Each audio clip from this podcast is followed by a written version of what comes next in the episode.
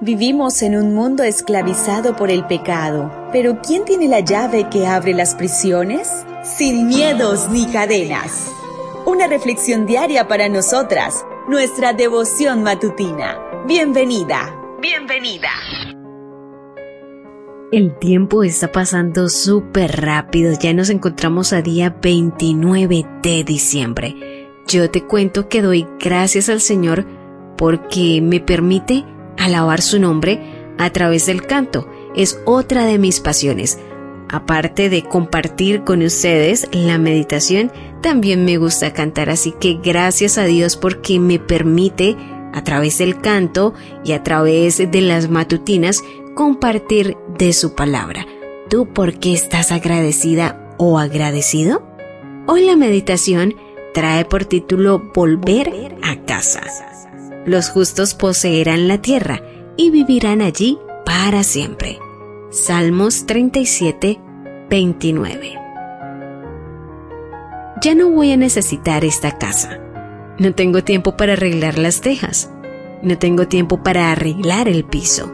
No tengo tiempo para aceitar las bisagras o reparar el cristal de la ventana. Me estoy preparando para encontrarme con los santos. Así decía la letra de una pegadiza canción cristiana de los años 90. Lamentablemente, aún hoy muchas personas creen que prepararse para ir al cielo significa menospreciar la vida aquí en la tierra. El pastor y autor estadounidense Randy Alcor, en El cielo de camino a casa, escribe, Cuando pensamos en el cielo como algo del más allá, nuestras vidas actuales parecen no espirituales como si no importaran. Cuando captamos la realidad de la Tierra Nueva, nuestras vidas presentes de repente cobran importancia. Este pequeño planeta azul se convertirá en nuestro hogar para siempre. La vida eterna implica volver a casa, a nuestra casa embellecida y renovada.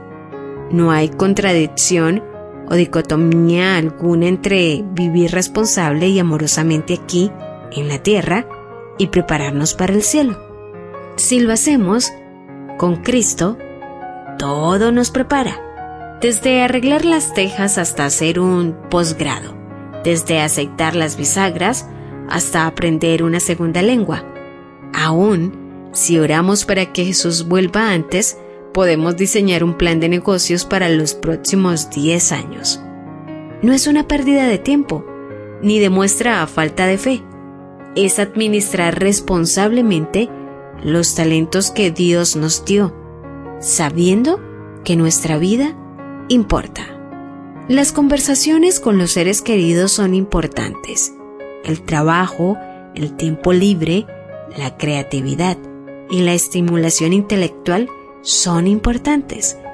La risa importa. El servicio es importante. Eso lo escribe Randy.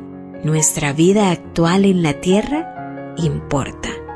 No porque es la única vida que tenemos, sino precisamente porque no lo es. Es el comienzo de una vida que continuará sin fin. Que hoy podamos decir en oración, Señor Jesús, Quiero esperarte de manera activa.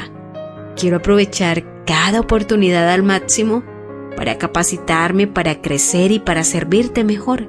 Mi trabajo es importante. Me prepara para las responsabilidades que me darás en la tierra nueva. Mi vida cotidiana no es menos espiritual que ir a la iglesia o cantar himnos. Cada momento que comparto contigo hace que mi amor por ti crezca. Cada vez que busco tu presencia, crece mi anhelo de verte regresar. Devoción matutina para damas, sin miedos ni cadenas. Una presentación de Canaan Seventh Day Adventist Church and DR Ministries. Hasta la próxima.